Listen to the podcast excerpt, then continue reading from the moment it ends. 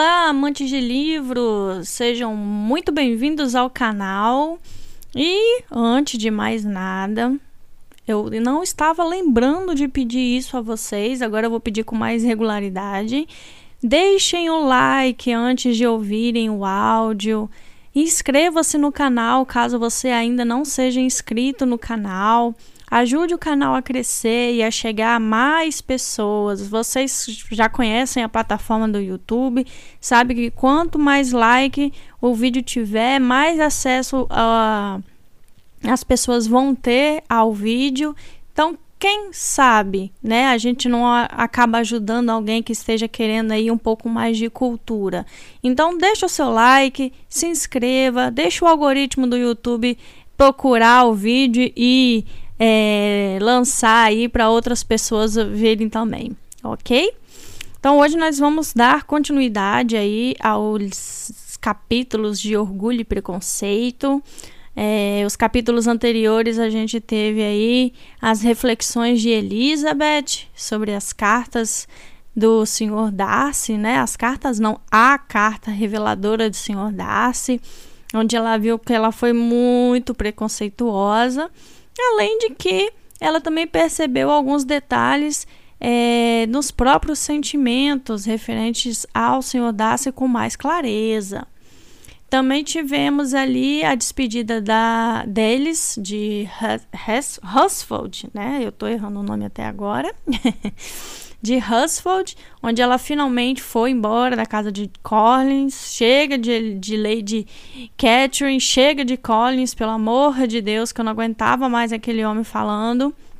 E nem a Lady Catherine com aquela arrogância dela. Mas foram bons capítulos, né? A partir de agora, nós vamos começar um arco completamente diferente do livro, muito mais gostoso de, de ler o desenvolvimento entre os dois muito bem, muito bacana e espero que vocês gostem também. Então, mais uma vez vou pedir, deixem um like, inscreva-se no canal e vamos ao que interessa. Vamos começar com o capítulo 39, tá? E adiante acredito que eu vá até o 41, mas não vou dar certeza, porque são capítulos bastante longos. Vamos lá. Capítulo 39 Era a segunda semana de maio quando as três moças partiram juntas de Grabshaw Street para uma cidade perto de Hertfordshire. E, quando se aproximavam do albergue em que a carruagem do Sr. Bennet devia apanhá-las, logo perceberam Kit e Lydia à janela de um refeitório que ficava no andar superior, como prova da pontualidade do concheiro.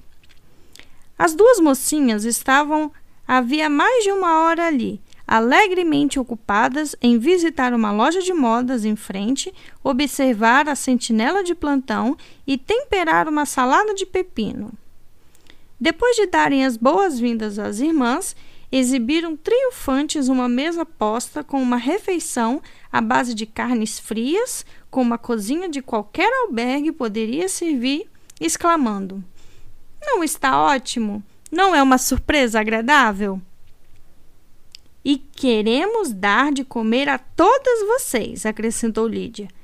Mas vocês precisam emprestar-nos dinheiro, pois acabamos de gastar o nosso naquela loja ali. Em seguida, mostrando suas compras, vejam só, comprei este chapeuzinho. Não acho que seja muito bonito, mas pensei que tanto fazia comprar ou não. Vou descosturá-lo assim que chegar em casa para ver se consigo melhorar alguma coisa. E, quando as irmãs disseram que eram feio, ela acrescentou com total indiferença: Ah, mas havia dois ou três mais feios na loja. E, quando eu comprar cetim de cores mais vistosas para enfeitá-lo, acho que vai ficar bem aceitável. Além disso, não vai importar muito o que se vai se vestir deste verão, depois que o regimento de Hertfordshire for embora de Meryton, para voltar só daqui a duas semanas. É mesmo? exclamou Elizabeth com a maior satisfação. Vão acampar perto de Brighton. E quero tanto que o papai nos leve para lá durante todo o verão. É um plano delicioso e tenho certeza de que não vai custar nada. A mamãe gostaria tanto de ir. Se não formos, imagine só que verão tenebroso vamos ter. Sim, pensou Elizabeth. Esse seria sem dúvida um projeto delicioso. Exatamente aquilo de que precisamos agora. Deus do céu, Brighton. E um acampamento inteiro de soldados para nós que já não podemos nem com o pobre regimento da milícia e os bailes mensais de Meryton. Agora tenho uma notícia para vocês, disse Lídia enquanto se sentava à mesa. O que acham? É uma excelente notícia, importantíssima, sobre uma pessoa de que todas nós gostamos. Jane e Elizabeth se entreolharam e pediram ao garçom que se retirasse. Lydia riu e disse: Hã? Isso é bem típico da formalidade de vocês e de discrição. Acharam que o garçom não deveria ouvir? Como se ele se importasse. Aposto que ele sempre ouve coisas pior do que, que eu vou contar. Ai, mas ele é muito feio. Estou feliz agora que foi embora. Nunca vi um queixo mais comprido na vida. Bom, vamos à notícia. É sobre o nosso querido Wickham. Bom demais para o garçom, não é? Não há nada mais em perigo de Wickham se casar com King. Essa é para você. Ela foi morar com um tio em Liverpool e foi para ficar. Wickham está a salvo. E Mary King está a salvo, acrescentou Elizabeth, a salvo de uma relação imprudente e para o bolso. Ah, ela é uma garota boba de ir embora. Se gostava dele, Acho que não há nenhuma atração forte de nenhum dos lados, disse Jane. Tenho certeza de que não há da parte dele. Tenho certeza de que não deu a mínima importância a ela. E como poderia interessar-se por uma coisa tão asquerosa e sardenta? Elizabeth ficou chocada ao pensar que, embora incapaz de tal grosseria de expressão, a grosseria de sentimento era quase a mesma que seu peito abrigara e julgara generosa. Assim que acabaram de comer e as irmãs mais velhas pagaram, chamaram a carruagem. E depois de usar um pouco de engenhosidade, o grupo inteiro, com suas caixas, malas e pacotes, e mais a pouco bem-vinda a adição das compras de Kit e Lídia, instalou-se dentro dela. Como estamos bem instaladas! exclamou Lídia. Estou contente por ter comprado o bonezinho, mesmo que seja só pelo prazer de ter outra caixa de chapéu. Bom, vamos agora tratar de ficar bem confortáveis e aconchegadas, e falar e rir até chegar em casa. E para começar, vamos ouvir o que aconteceu com vocês todas desde que foram embora. Viram algum homem interessante? Flertaram com alguém? Eu tinha grandes esperanças de que uma das duas ia arrumar o marido antes de voltar para casa. Jane logo será uma solteirona, é o que eu digo. Tem quase 23 anos. Meu Deus, que vergonha sentiria se ainda não estivesse se casada aos 23 anos. Titia Phillips quer tanto que vocês arrumem marido, vocês não devem imaginar. Ela diz que Lizzie deveria ter aceitado o Sr. Collins mas eu acho que não seria nem um pouco engraçado. Meu Deus! Como gostaria de me casar antes de vocês duas. E então eu ia servir de chaperon a vocês em todos os bailes. Se vocês soubessem como nos divertimos outro dia na casa do senhor Coronel Foster, Kit e eu íamos passar o dia lá. E a senhora Foster prometeu dar um bailinho à noite. Aliás, a senhora Foster e eu somos ótimas amigas. Então, ela convidou as duas Harrington, mas Harriet estava doente. Então, Pen foi obrigada a vir sozinha. E então, que vocês já acham que ele fez? Pusemos roupas de mulher em Chamberlain para fazê-lo passar por mulher. Imagina só a farra. Ninguém sabia de nada, só o coronel e a senhora Foster e a Kitty e eu, e a titia, porque fomos obrigados a tomar emprestado um de seus vestidos. e vocês não podem acreditar como ele ficou bem. Quando Danny e Wickham e Pratt e mais dois ou três homens chegaram, não o reconheceram de jeito nenhum. Meu Deus, como eu ri! E a senhora Foster também. Achei que ia morrer.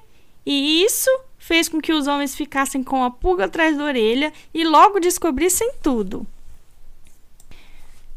Com esse tipo de história de suas festas e brincadeiras, Lydia, auxiliada pelas sugestões e adições de Kitty, tentou divertir as companheiras no caminho até Longbourn. Elizabeth escutava o mínimo que podia, mas não podia escapar à frequente menção do nome de Wickham. Tiveram a melhor das recepções.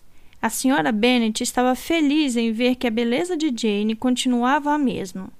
E mais de uma vez, durante o jantar, o Sr. Bennet disse espontaneamente a Elizabeth: Estou muito contente em vê-la de volta, Lizzie. Havia muitos convidados na sala de jantar, pois vieram quase todos os Lucas para ver Maria e ouvir as novidades. E se conversou sobre muitos assuntos. Lady Lucas fazia perguntas a Maria acerca do bem-estar e do galinheiro da filha mais velha. A senhora Bennet estava duplamente ocupada, por um lado, ouvindo uma explicação da nova moda apresentada por Jenny, que estava sentada um pouco abaixo dela, e por outro, esmiuçando tudo para as Lucas mais moças. E Lídia, em voz mais alta do que a de todas as outras, enumerava todos os prazeres da manhã a quem quisesse ouvi-las. Ah, Mary, disse ela, você devia ter ido conosco. Nós nos divertimos tantos. Na ida, Kit e eu fechamos todas as cortinas para fingir que não havia ninguém na carruagem. E iríamos assim até o fim se a Kit não ficasse enjoada. E, quando chegamos a George, acho que nos comportamos maravilhosamente bem, pois servimos às outras três o melhor lanche frio do mundo. E se você tivesse ido, também seria servida. E então quando voltamos, foi tão divertido. Pensei que nunca caberíamos naquela carruagem. Quase morri de rir. E estávamos tão alegres durante todo o caminho de volta para casa. Falávamos e ríamos tão alto que todos num raio de dez milhas devem ter ouvido. Ao que Mary respondeu muito séria. Longe de mim, minha querida irmã, desprezar tais diversões. Elas, sem dúvida, seriam congeniais à generalidade das mentes femininas. Mas confesso que não teria atrativo para mim. Eu preferiria infinitas vezes mais um livro. Lídia, porém, não ouviu sequer uma palavra da resposta. Raramente escutava alguém por mais de 30 segundos e nunca dava atenção a Mary. À tarde, Lydia insistiu com as demais jovens que fosse até Meryton para saber das novidades. Mas Elizabeth opôs-se firmemente à ideia. Não deveriam dar oportunidade a quem dissesse que as senhoritas Bennet não podiam ficar em casa durante metade do dia sem sair à caça dos oficiais. Havia também outra razão para opor-se. Apavorava a perspectiva de tornar a ver o Sr. Wickham e estava decidida a evitá-lo enquanto possível. Era indivisível o alívio que ela sentia à aproximação da partida do regimento. Deviam partir em duas semanas e, uma vez distantes, nada mais poderia atormentá-la da parte dele. Não havia passado muitas horas em casa quando descobriu que o projeto de ir a Brighton, insinuado por Lydia no albergue, estava sob frequente discussão da parte dos pais. Elizabeth logo viu que o seu pai não tinha a menor intenção de ceder.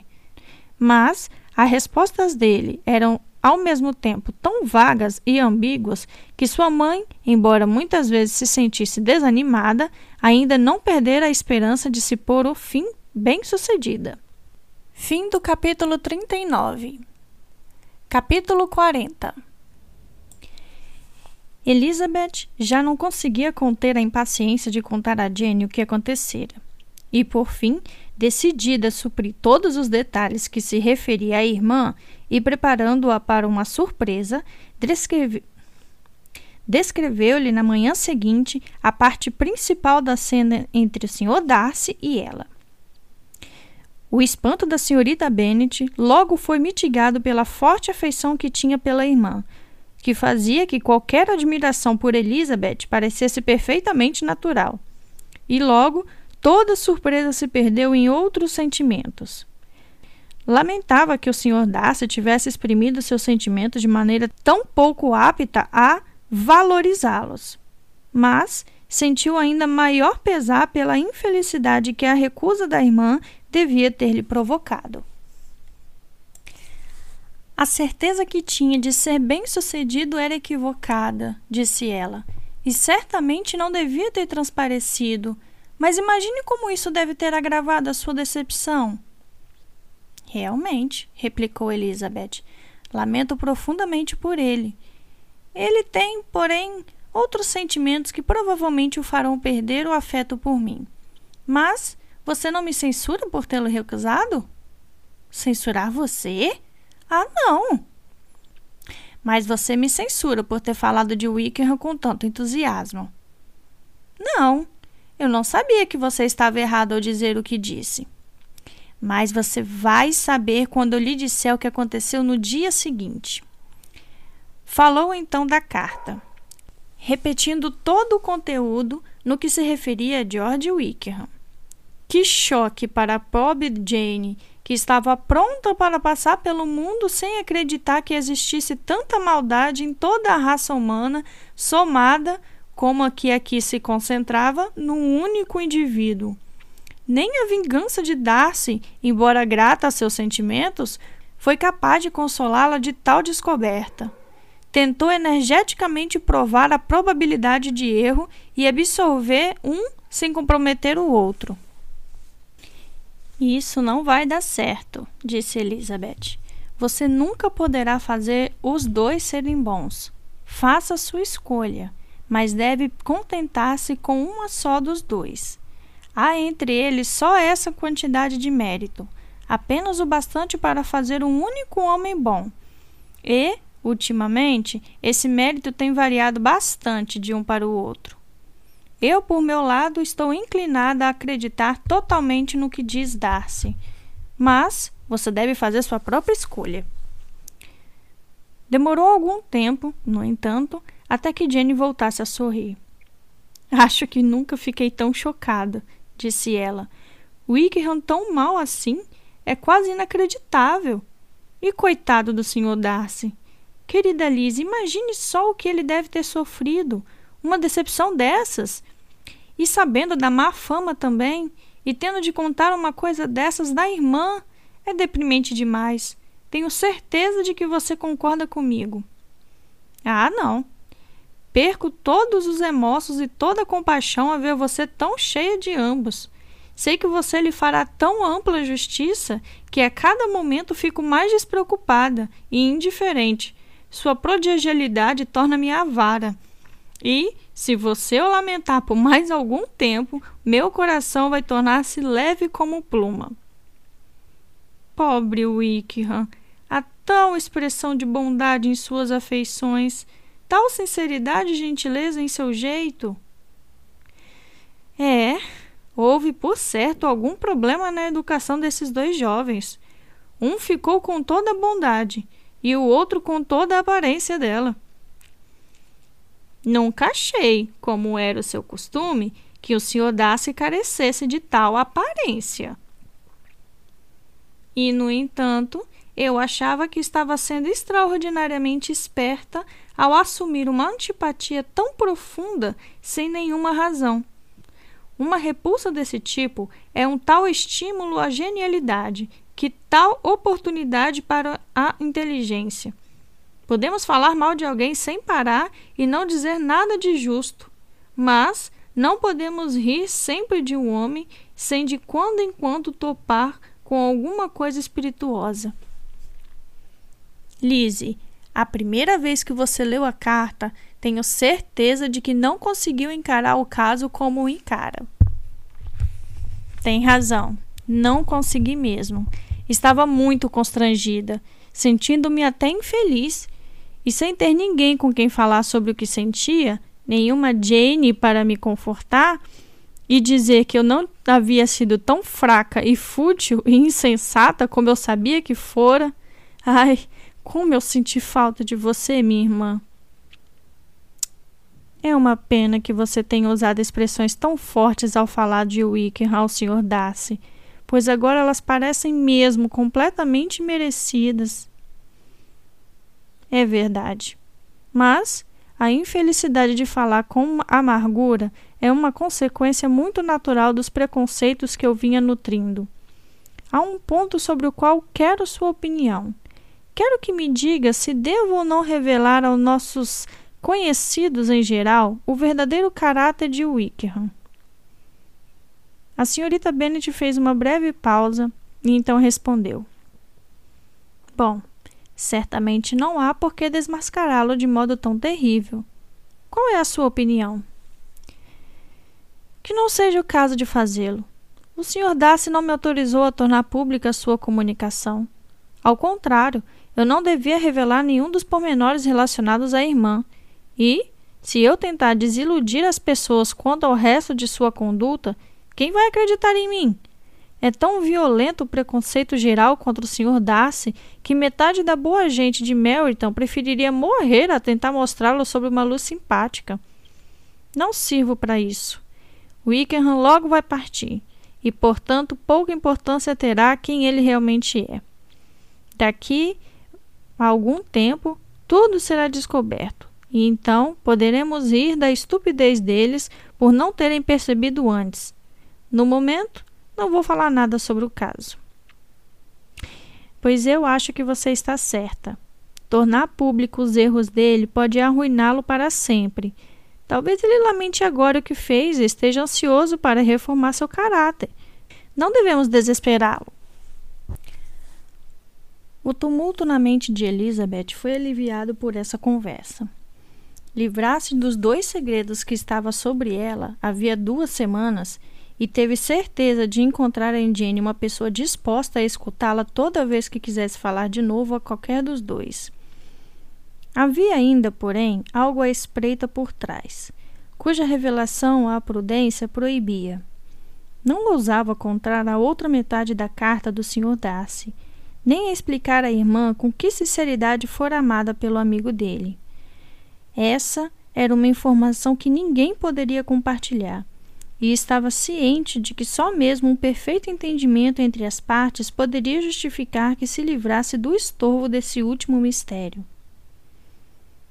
E então, pensou ela, se esse muito improvável evento tiver lugar, poderei somente dizer o que o próprio Sr. Billing poderá contar de maneira muito mais agradável.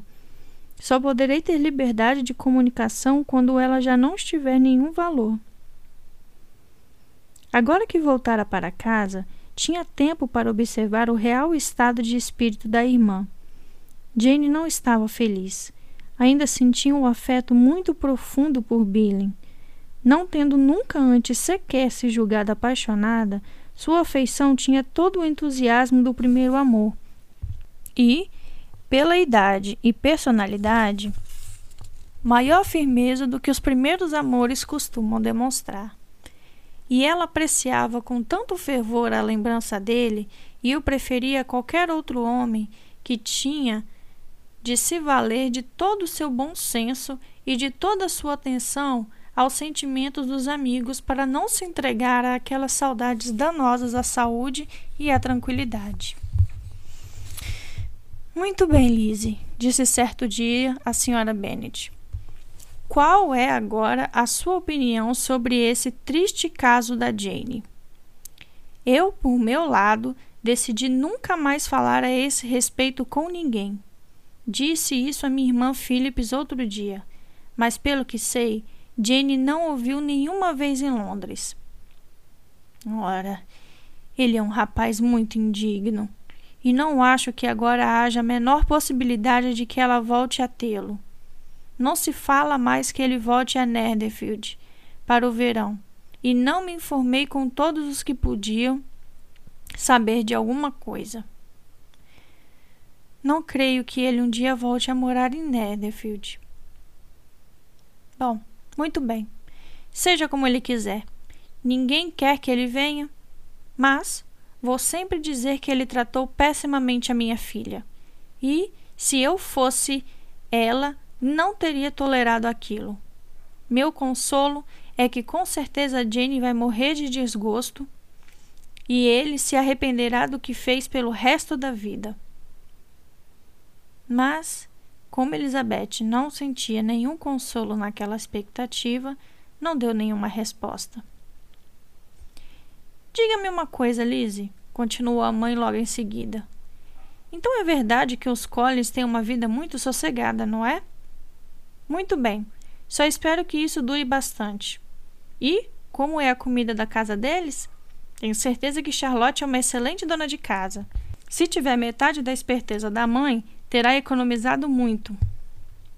Estou certa de que não fazem extravagâncias na casa deles. Não, de jeito nenhum. Muito boa administração, pode ter certeza. Claro, eles vão tomar cuidado para não entrar no vermelho. Eles nunca perderão o sono por causa de dinheiro. Que sejam felizes assim. E é claro, eles sempre falam de tomar posse de Longmont quando seu pai morrer. Com certeza vão considerar as casas sua propriedade quando acontecer. Esse, mamãe, é um assunto que eles não poderiam abordar na minha presença. Não, realmente. Seria estranho se o fizessem. Mas não tenho dúvidas de que sempre falam sobre isso entre si. Ora, se consegue sentir-se bem com a propriedade que legalmente não é deles, melhor para eles. Eu sentiria vergonha de ter um imóvel de que só tivesse o morgadio. Fim do capítulo 40. Capítulo 41 Passou rápido a primeira semana depois de seu retorno. Era a última da permanência do regime em Melton, e todas as moçoilas da vizinhança esmoreciam aos olhos vistos. O abatimento era quase universal. Só as duas senhoritas Bennet ainda conseguiam comer, beber e dormir e seguir o ritmo normal de suas ocupações. Não raro, Tal insensibilidade era criticada por Kitty e Lídia, cuja angústia era extrema e não conseguiu compreender tanta crueldade em alguém da família. Ai, meu Deus! O que vai ser de nós? Que devemos fazer? exclamavam muitas vezes elas no amargor da desolação. Como você consegue sorrir assim, Lizzie? Sua carinhosa mãe compartilhava todo o seu pesar. Lembrava-se daquilo porque ela mesma passara numa situação semelhante, 25 anos atrás. Ai, lembro-me muito bem, disse ela, que chorei dois dias sem parar quando o regimento do coronel Miller foi embora. Aquilo partiu meu coração. Tenho certeza de que o meu vai partir-se também, disse Lídia.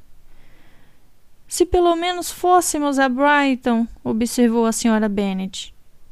É mesmo. Se fôssemos a Brighton, mas o papai é um desmancha-prazeres. Um banho no mar levantaria o meu moral de uma vez.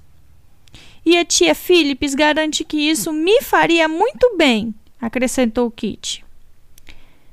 Eram essas as lamúrias que ecoavam continuamente na casa de Longbourn. Elizabeth tentava divertir-se com elas, mas todo o prazer se transformava em vergonha.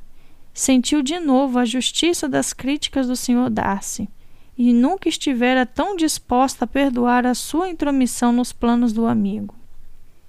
Mas a melancolia das perspectivas de Lídia logo se dissipou, pois recebeu um convite da Sra. Foster, a esposa do coronel do regimento, para acompanhá-la a Brighton. Essa preciosa amiga era uma mulher muito jovem, casada havia muito pouco tempo.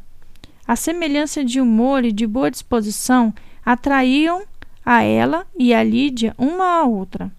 E, três meses depois de se conhecerem, já eram amigas íntimas. Havia dois. O entusiasmo de Lídia nessa ocasião sua adoração pela senhora Foster, o contentamento da senhora Bennet e a prostração de Kitty mal pôde ser descritos. Completamente indiferente aos sentimentos da irmã, Lídia corria pela casa em êxtase contínuo, pedindo as felicitações de todos, e rindo e falando com mais violência do que nunca, enquanto a azarada Kitty continuava na sala a se queixar-se absurdamente do destino em tom muito irritado. Eu não consigo entender por que a senhora Foster não convidou a mim como a Lídia? disse ela. Apesar de não ser sua amiga particular, tenho tanto direito quanto ela de ser convidada, e até mais, pois sou dois anos mais velha. Em vão, tentou Elizabeth fazê-la cair em si, e Jane fazê-la resignar-se. Quanto a Elizabeth, Aquele convite estava tão longe de provocar nela os mesmos sentimentos que em sua mãe e em Lídia, que o considerava o golpe de misericórdia em qualquer possibilidade de senso comum nesta última. E, por mais detestável que tal ato a tornaria se viesse a ser descoberto, não pôde deixar de aconselhar secretamente o pai a não deixá-la ir. Ela lhe falou de toda a inconveniência do comportamento geral de Lídia o pouco proveito que poderia tirar da amizade de uma mulher como a senhora Foster e a probabilidade de tornar-se ainda mais imprudente com tal companheira, em Brighton, onde as tentações deviam ser maiores do que em casa. Ele a ouviu com atenção e então disse: Lídia não vai sossegar até se comprometer publicamente num ou noutro lugar e não podemos esperar que ela faça isso em menos desgaste ou inconveniência para a família do que na presente situação. Se o senhor tivesse conhecimento, disse Elizabeth, do grande prejuízo que nos pode causar a notoriedade pública dos modos afoitos e imprudentes de Lídia, ou melhor, que já nos causou, tenho certeza de que faria outro juízo sobre o caso. Já causou? repetiu o Sr. Bennet. Como assim? Ela já afugentou algum dos seus admiradores? Pobrezinha da Lise. Não se deixe abater. Não valem a pena esses rapazinhos enjoados que não podem tolerar nenhuma ligação com um pouco de absurdo. Vamos, mostre-me a lista desses sujeitos desprezíveis que se afastaram por causa da loucura de Lídia. Papai, o senhor está enganado. Não tenho esse tipo de mágoa. Não me queixo de males particulares, mas gerais. Nossa posição, nossa respeitabilidade perante o mundo deve ser afetadas pela extrema leviandade, pela audácia e pelo desdém por toda compostura próprias do caráter de Lídia. Peço perdão, pois tenho de falar claro. Se o senhor, papai querido, não se der ao trabalho de combater seus impulsos exuberantes e de ensinar a ela que suas ocupações atuais não devem ser o objetivo de vida, ela logo se tornará um caso perdido. O caráter dela estará definido e aos 16 anos será a mais completa namoradeira, levando ao ridículo a si mesmo e à família namoradeira no pior sentido da palavra, sem nenhum atrativo, a não ser a juventude e uma aparência razoável. E, pela ignorância e futilidade, completamente incapaz de enfrentar o desprezo geral que a sua sede de admiração provocará. Também a Kitty corre este perigo. Ela vai imitar Lydia em tudo. Vaidosa, ignorante, preguiçosa e completamente descontrolada. Ai, meu Deus, querido papai, como pode imaginar que elas não serão criticadas e desprezadas em todos os lugares onde forem conhecidas e que as irmãs delas não vão ser prejudicadas por essa desgraça? O Sr. Bennet viu que toda sua alma estava empenhada naquilo e carinhosamente pegou a sua mão e lhe disse em resposta: Não se preocupe assim, meu amor. Em todos os lugares em que são conhecidas, você e Jenny serão respeitadas e estimadas. E não será pequena vantagem para você ter duas, ou melhor, três irmãs muito tolas. Não vai haver paz em Longbourn se Lydia não for para Brighton.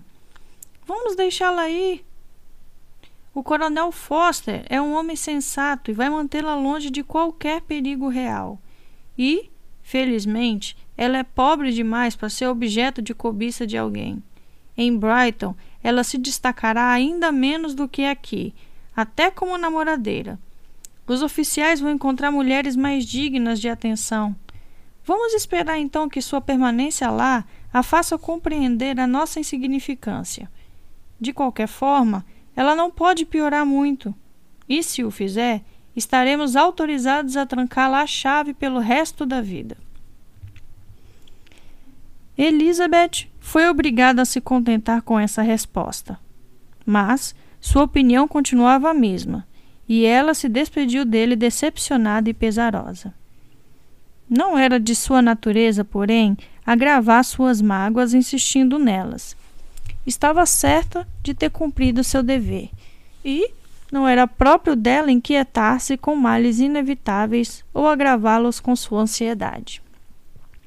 Se Lídia e sua mãe tivessem sabido do assunto da conversa com o pai, nem a volubilidade somada das duas poderia exprimir a indignação que se sentiriam. Na imaginação de Lídia, a visita a Brighton significava toda a possibilidade de felicidade neste mundo. Via, com os olhos criativos de sua fantasia, as ruas do alegre balneário repleta de oficiais. Via a si mesma como objeto das atenções de dezenas deles, todos ainda desconhecidos dela. Via todas as glórias do acampamento, suas tendas magnificamente alinhadas, com uma multidão de homens jovens e alegres, deslumbrantes em seus uniformes cor de escarlate. E, para completar a visão, via-se a si mesma sentada sobre uma das barracas, flertando ternamente com pelo menos seis oficiais ao mesmo tempo. Se soubesse que a irmã queria frustrá-la de tais projetos e realidades, quais seriam seus sentimentos? Só poderia ser compreendidos pela mãe, que talvez já tivesse sentido quase a mesma coisa. A ida de Lydia a Brighton era seu único consolo da melancólica convicção de que o marido não pretendia jamais ir até lá. Elas, porém, não sabiam de nada do que se passara, e seus entusiasmos se sucederam, como um pequeno intervalos, até o dia da partida de Lídia. Chegara o momento de Elizabeth ver o Sr. Wickham pela última vez. Tendo estado com frequência na companhia dele desde que voltara, a agitação já se acalmara muito, e as agitações do antigo interesse haviam passado completamente. Aprendera até a detectar na própria gentileza que antes a deliciava uma afetação e uma mesmice que cansavam e repeliam. Em seu atual comportamento para com ela, aliás, tinha ela uma nova fonte de desprezar pois a inclinação, por ele logo demonstrada, de renovar aquelas intenções que haviam marcado a primeira parte de seu relacionamento só podia servir, depois do que se passara, para irritá-la. Ela perdeu qualquer respeito por ele, ao se ver assim escolhida para objeto daquela galanteria ociosa e frívola. E, enquanto a rejeitava com firmeza, não podia deixar de sentir a humilhação implícita no fato de ele acreditar que, por mais tempo que se tivesse passado desde que haviam cessado as suas primeiras atenções, e, fossem quais fossem as causas dessa interrupção, a vaidade dela seria gratificada às suas preferências concedidas de novo assim que eles a renovassem. No último dia da permanência no, do regimento em Melton, ele jantou com outros oficiais em Longbourn. E Elizabeth estava tão pouco disposta a desperdício dele, com bom humor, que quando ele fez algumas perguntas sobre como passar o tempo em Hunsford, ela mencionou que o coronel Fitzwilliam e o Sr. Darcy haviam ambos passado três semanas em Rosings, e perguntou a ele se conhecia o primeiro. Ele pareceu surpreso, descontente, assustado. Mas, depois de um instante, ele se recompôs e, com um sorriso de volta aos lábios, respondeu que antigamente o via com frequência. E depois de observar que era um autêntico cavalheiro, perguntou-lhe o que achara dele. Sua resposta foi vivamente positiva. Com um ar indiferente, ele logo em seguida acrescentou: Por quanto tempo você disse que ele esteve em Roses? Quase três semanas. E você ouvia com frequência? Quase todos os dias. Ele é muito diferente do primo. Sim, muito diferente. Mas acho que quanto mais conhecemos o Sr. Darcy, melhor o vemos. Claro! exclamou o Sr. Wickham com um aspecto que não escapou a ela. E, por favor, permita-me perguntar-lhe. Mas, refreando-se, acrescentou com um tom mais alegre: Será no trato que ele está melhor? Será que ele se dignou a acrescentar um pouco da cortesia ao seu estilo de sempre? Pois não tenho esperanças. Prosseguiu ele num tom mais baixo e mais sério. De que tenha melhorado no essencial. Ah, não, disse Elizabeth. No essencial, creio que está igualzinho ao que sempre foi. Enquanto falava, Wickham parecia não saber se se alegrava com aquelas palavras ou não acreditava no sentido delas. Havia algo no seu rosto que o fez ouvir com uma atenção apreensiva e ansiosa, enquanto ela acrescentava: Quando eu disse que quanto mais o conhecemos, melhor o vemos, não quis dizer que seu espírito ou suas maneiras estivessem em melhor estado mas sim que, conhecendo-o melhor, podemos compreender melhor a personalidade dele. A apreensão de Wickham agora se traía pelo rubor nas faces e pelo olhar angustiado.